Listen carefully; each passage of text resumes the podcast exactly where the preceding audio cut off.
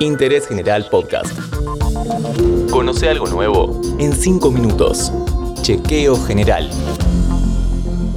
Hola, ¿cómo están? Bienvenidos y bienvenidas a un nuevo podcast de interés general sobre salud. En este caso vamos a conocer todo sobre transferencia tecnológica, que es cuándo se usa, qué industrias la practican y sus principales ventajas.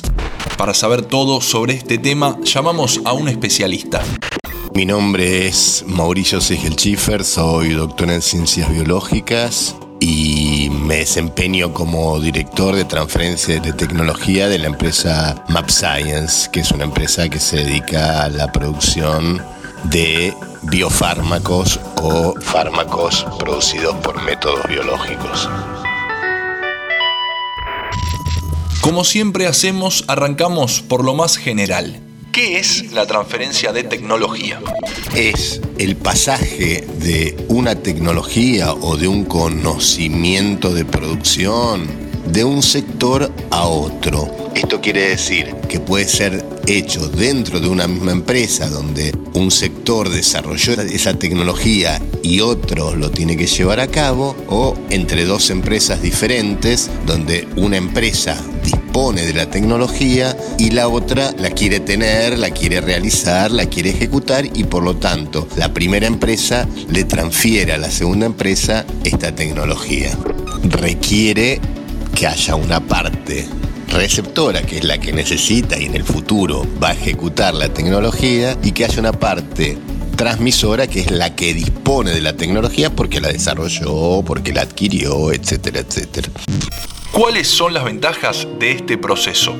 Son múltiples y se pueden evaluar en distintos planos. Por ejemplo, industrias complejas como la farmacéutica, el desarrollar un proceso implica no solo desarrollarlo, como estoy diciendo, sino validarlo, demostrar que cumple todo lo que uno espera de ese proceso. Y las autoridades son muy exigentes y es un proceso que lleva mucho tiempo de realizar. Si esa tecnología fue desarrollada por un tercero y este tercero demostró todas estas propiedades, si yo hago apropiadamente la transferencia de tecnología y la documento apropiadamente, voy a tener que demostrar mucho menos porque esto que tengo que demostrar ya fue demostrado por el que me transfiere la tecnología. Y finalmente, hay países que exigen que determinados procesos se realicen en ese país o que un producto se fabrique en ese país o que un medicamento se fabrique en ese país y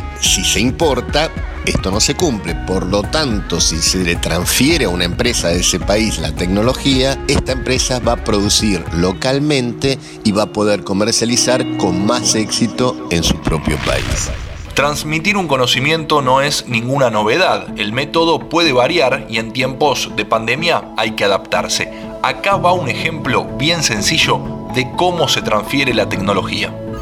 Supongamos que yo la llamo a mi mamá y le digo, esa torta de ciruelas tan rica que hacías, la quiero hacer yo en casa. Entonces, bueno, mi mamá con todo cuidado escribe una receta y me manda esa receta. Esa sería como una transferencia documental. Yo leo la receta, voy a mi cocina, la hago y me puede salir bien, pero me puede salir un desastre. Entonces la llamo y le digo, mami, me salió un desastre.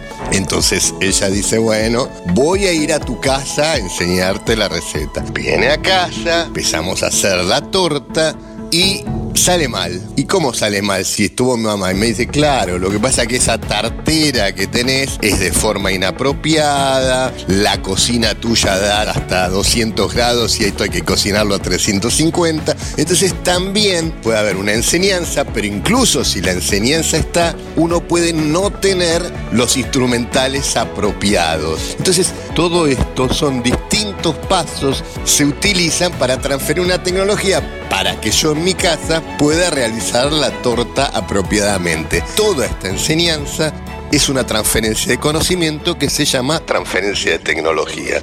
Transferencia de tecnología. Ese fue el tema y lo que aprendimos en este podcast de interés general gracias a Mauricio Seigil Schiffer, que nos explicó todo en 5 minutos.